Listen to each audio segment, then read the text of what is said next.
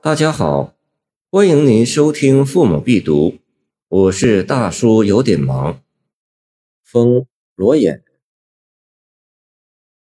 不论平地与山间，无限风光尽备战。采得百花成蜜后，为谁辛苦为谁甜？在昆虫世界中，蜜蜂以劳苦一生，贵人甚多而享乐极少。与蝴蝶大不相同。诗人罗隐着眼于这一点，写出这样一则寄慨遥深的昆虫记，其命意令人耳目一新。此诗记忆集中在末二句的感味上，叹蜜蜂一生经营，除辛苦而外，并无所有。然而前两句却用几乎是金夸的口吻，说无论是平原田野，还是崇山峻岭。凡是鲜花盛开的地方，都是蜜蜂的领地。这里作者运用极度的副词、形容词，无论、无限、尽等等，和无条件句式，即称蜜蜂占尽风光，似与题旨矛盾。其实这只是正言欲反、欲夺故语的手法，为末二句做事。俗话说：“抬得高，跌得重。”所以末二句对前二句反跌一笔。说风采花成蜜，不知究属谁有，将进占二字一扫而空，表达效果就更强。如一开始就正面落笔，必不能如此有力。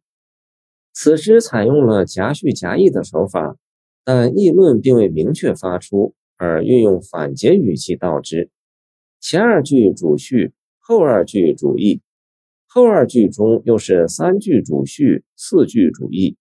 采得百花已是辛苦之意，成蜜二字已具甜意，但由于主序主义不同，末二句有反复之意而无重复之感。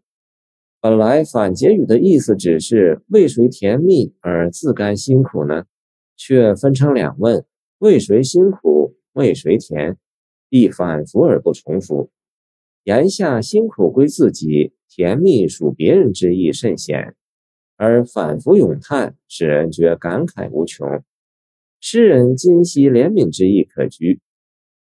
此诗抓住蜜蜂特点，不做作，不雕绘，不上辞藻，虽平淡而有意志，使读者能从这则动物故事中若有所悟，觉得其中既有人生感味。有人说，此诗实乃叹世人之劳心于利禄者。有人则认为是借蜜蜂歌颂辛勤的劳动者，而对那些不劳而获的剥削者以无情讽刺。两种解会似相举语，其实皆允。因为寓言诗有两种情况：一种是作者为某种说教而设喻，寓意较确定；另一种是作者怀着浓厚感情观物，使物附着上人的色彩，其中也能引出教训。